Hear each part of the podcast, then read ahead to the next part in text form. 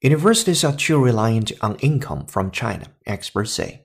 Amid escalating tension over Chinese students in Australia, universities have again been criticized from within their own ranks for being too dependent on one country for overseas students.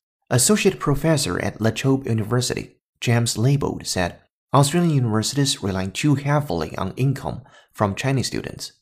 If Beijing took out tourism and international students combined, it would have a massive impact on the Australian economy. Australian unions have done a poor job of trying to engage with Chinese students. They have taken their money and washed their hands of them.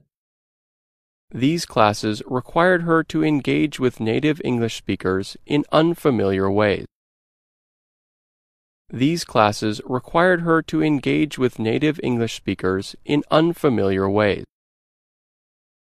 New research suggests that people's brains get used to lying or dishonesty, and such behavior can escalate when repeated.